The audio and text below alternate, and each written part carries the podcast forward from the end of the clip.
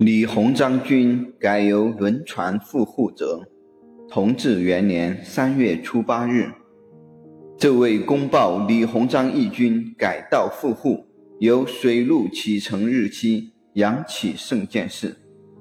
且道员李鸿章所部湘勇、怀勇木练成军，本拟三月初二日拔队起行，取道朝县、寒山、河州一带。前赴镇江，曾于二月二十二日奏明在案。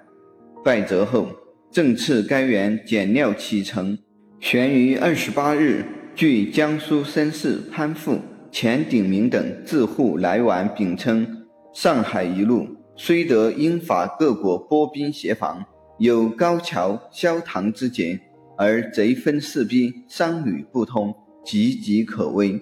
已由户局筹款十八万两，故备轮船陆续入江来迎我军，以期力保要地等情。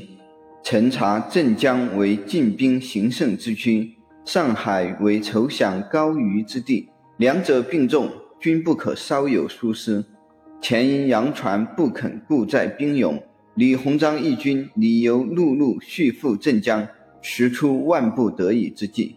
曾以道路阻长，节节有贼，既忧辎重之难带，又恐行程之太迟。清奉二月十四、二十四日两次际遇，以申以李鸿章陆行疏辞为虑。兹据该绅士等与洋人商雇轮船来往，经费既巨，词意犹至，自宜先赴上海，以顺舆情，以派数营。于三月初七日登舟起行，李鸿章于初八日开行，不过四日可到。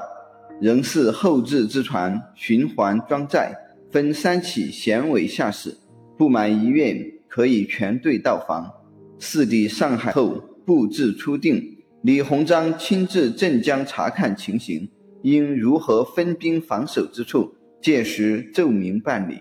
其李鸿章。及黄义生所部水师，仍当由梁山、金陵冲过贼中，乃可达于镇江。是起行有日，续行俱奏。所有湘淮各营，改由水路启程，先赴上海缘由。公则由驿持报，扶起皇上圣鉴训示，谨奏。